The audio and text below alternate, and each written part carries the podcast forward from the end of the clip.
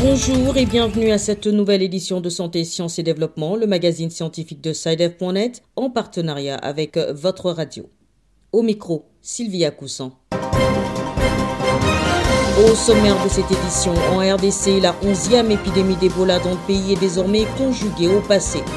Le gouvernement a annoncé la fin de la maladie dans la province de l'Équateur, toutefois les scientifiques recommandent la prudence. Au Cameroun, le gouvernement vient de lancer le mois de lutte contre le sida en prélude à la journée internationale de lutte contre cette pandémie le 1er décembre. Objectif intensifier la sensibilisation et la riposte auprès de certaines couches vulnérables comme les adolescents et les jeunes. Au Tchad, le novembre numérique, comme son nom l'indique, est un mois dédié chaque année aux technologies de l'information et de la communication. La résilience numérique, c'est le thème de la sixième édition organisée dans un contexte marqué par la Covid-19. Dans la rubrique Kesako, la question de la semaine nous vient du Mali et permet de faire la différence entre les régimes alimentaires végétariens et végétaliens.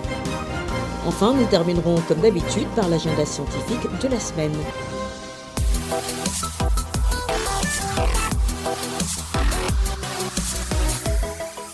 Cinq mois ont suffi à la République démocratique du Congo pour venir à bout de la onzième épidémie d'Ebola dans le pays. Au terme des 42 jours d'observation après le dernier cas enregistré, le gouvernement a annoncé la fin de la maladie dans la province de l'Équateur, un résultat qui consolide l'approche immunothérapeutique employée dans la riposte. Pour autant, la précaution reste de mise parmi les scientifiques. À Kinshasa, Patrick Abega. Les chiffres de la dernière lutte contre Ebola sont saisissants. Si les taux de létalité avoisinent 50% des contaminations, la grande satisfaction provient du nombre total des cas recensés. 130, rien à voir avec les milliers de cas enregistrés à l'est du pays lors de la dixième épidémie. Pour le ministre de la Santé Eteni Longondo, il n'y a pas de hasard à cette performance. Le facteur du succès majeur de la riposte à la onzième épidémie de la maladie à virus Ebola a été lié, entre autres, à la disponibilité de vaccins et de médicaments spécifiques.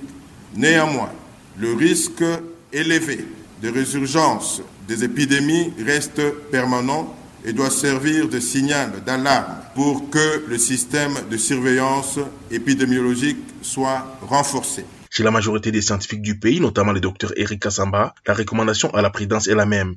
Le véritable combat contre Ebola doit être mené sur le terrain de la recherche, selon ce virologue. Nous sommes en train de pouvoir euh, toujours rechercher l'espèce qui héberge au fait le virus avant que le virus n'entre dans la communauté. Donc, dès lors qu'on n'aura pas encore identifié avec exactitude l'espèce animale qui héberge le virus d'Ebola, nous sommes aux aguets et les recherches continuent dans ce sens-là. D'après les rapports, sur la courte période de juin à novembre, l'épidémie a pu s'étendre sur 13 des 18 zones de santé de la province de l'Équateur, soit plus de 60%. Autant dire que la maladie peut se propager très rapidement en raison des difficultés des autorités locales à contrôler les trafics. Patrick Abega, Kinshasa, pour Santé, Sciences et Développement. Au Cameroun, en prélude à la journée internationale de lutte contre le sida qui se célèbre ce 1er décembre, le ministère de la Santé publique et ses partenaires viennent de lancer le mois camerounais de lutte contre la pandémie. L'objectif est d'intensifier la riposte contre le sida, surtout chez les adolescents et les jeunes qui sont parmi les couches les plus touchées et les plus exposées au risque d'infection. Les enjeux de cette initiative avec notre correspondante à Yaoundé, Béatrice Cazé. Environ 1 200 000 personnes ont été dépistées au premier semestre de l'année 2020 et 37 435 nouvelles personnes vivant avec le VIH ont été identifiées pour un taux de prévalence estimé à 3,1%. Selon le gouvernement, l'infection VIH-Sida reste préoccupante chez les adolescents et les jeunes. Plus de la moitié des nouvelles infections à VIH aujourd'hui se produisent chez des jeunes de 15 à 24 ans. Les jeunes femmes sont particulièrement vulnérables. Elles représentent cette jeune séropositive de 15 à 24 ans sur 10. Pour inverser la coupe, le ministère de la Santé publique et ses partenaires envisagent d'intensifier la riposte à travers le lancement de nouvelles initiatives. Malachi Manaouda, ministre de la Santé publique. Les préoccupations les plus euh, fortes sont au niveau des jeunes filles et des adolescents.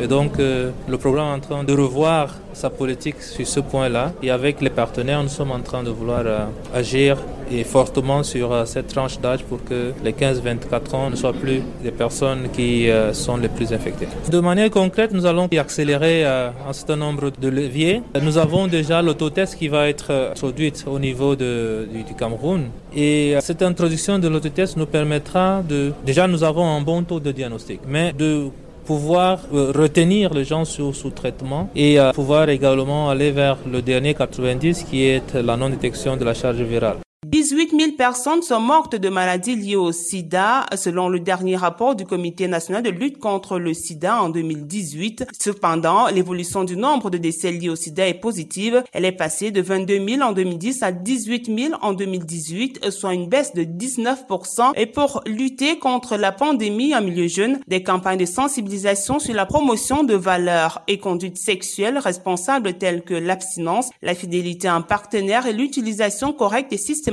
du préservatif lors des rapports sexuels à risque se poursuivent dans le pays. Béatrice Kazé, Yaoundé pour Santé, Sciences et Développement.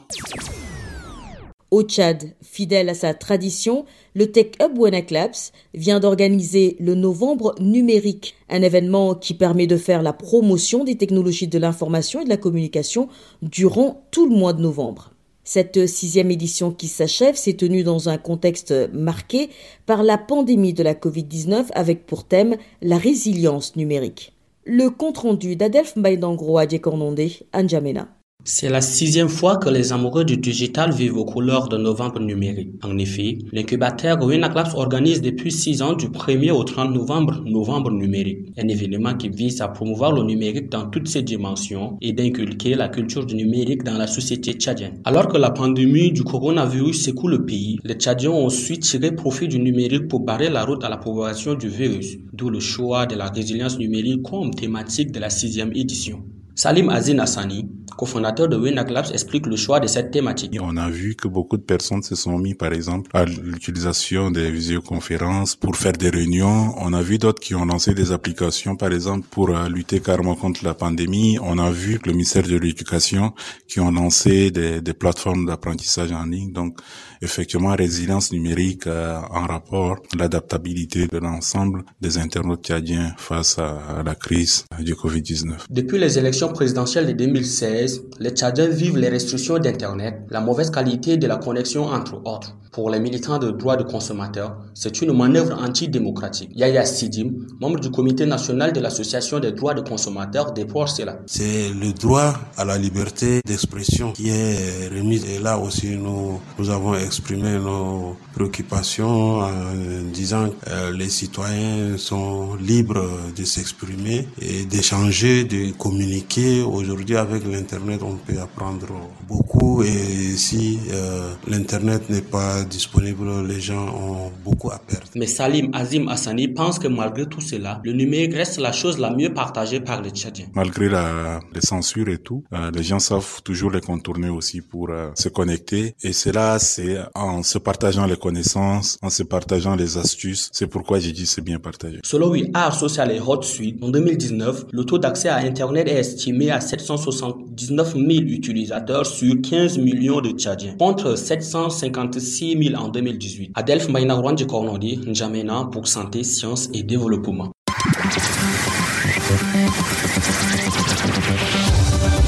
Kesako, qu'est-ce que c'est? Vos questions à la rédaction, les réponses de nos experts.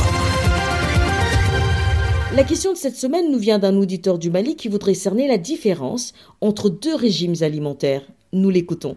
Bonjour à tous. Moi, c'est Alice Sankari je souhaiterais connaître la différence entre un végétalien et un végétarien et quel est le meilleur régime entre les deux? Merci. Cap sur Cotonou au Bénin où nous retrouvons notre correspondant Virgile Aissou qui a réuni des éléments de réponse. Bonjour Virgile. Bonjour Sylvie, bonjour à tous. Alors pour répondre à la préoccupation de l'auditeur, vous vous êtes référé à un spécialiste.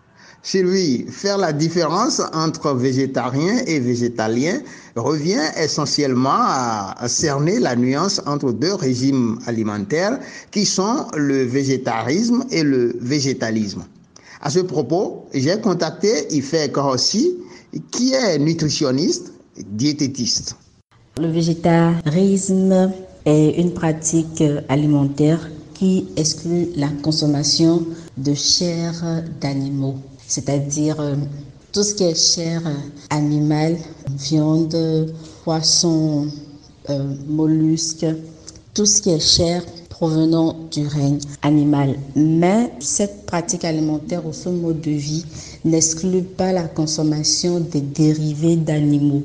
C'est-à-dire que ça n'exclut pas, par exemple, la consommation des œufs, du lait, euh, du fromage et de tout produit qui pourrait provenir du règne animal. Le végétalisme, par contre, est une pratique alimentaire ou une pratique de consommation qui exclut non seulement la consommation de la chair animale, mais qui exclut aussi la consommation des produits dérivés. Donc, quelqu'un qui pratique le mode d'alimentation du végétalisme ne consommera pas des œufs, ni du fromage, ni du lait, ni du miel, ni tout produit provenant du règne animal, c'est-à-dire même pas de dérivés. Donc, le végétalisme est plus strict dans le sens euh, d'exclusion que le végétarisme. L'auditeur voudrait savoir aussi lequel des deux régimes est le meilleur. Tout dépend vraiment de, des motivations des personnes qui choisissent soit le végétarisme, soit le végétalisme. D'un point de vue nutritionnel, moi je préfère le végétarisme parce qu'il est moins strict, moins contraignant. Voilà Sylvie, nous en savons désormais plus sur les deux régimes alimentaires que sont le végétarisme et le végétalisme. Merci Virgile, je rappelle que vous êtes notre correspondant à Cotonou au Bénin.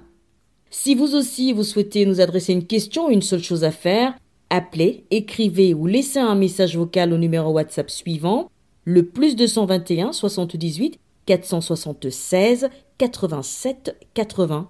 Je répète, le plus 221 78 476 87 80. Votre question, vous pouvez aussi nous la poser par email. L'adresse email, c'est celle-ci podcast.sidev.net.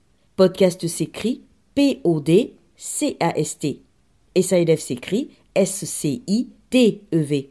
Je répète, podcast.sidev.net. Vos questions et commentaires sont attendus à ces différentes adresses à tout moment de la journée. Place maintenant à l'agenda scientifique de la semaine avec Bilal Taïrou. Bonjour Bilal. Bonjour Sylvie, bonjour chers auditeurs. Ravi de vous retrouver dans ce nouveau numéro de Santé, Sciences et Développement. Alors comme d'habitude, nous sommes impatients de découvrir les événements que vous avez retenus pour cette semaine.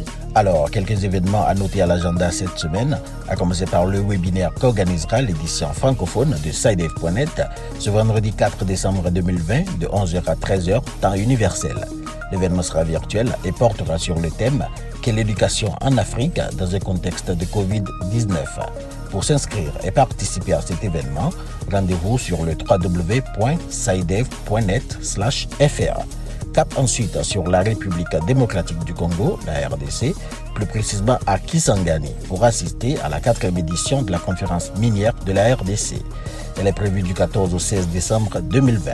Placées sous le haut patronage du président de la République, ces assises sont un cadre de réflexion et de débat d'idées et d'échange d'informations entre les représentants de l'État, les entreprises minières, la société civile, tous les partenaires du secteur minier et même les communautés locales impactées par l'activité minière.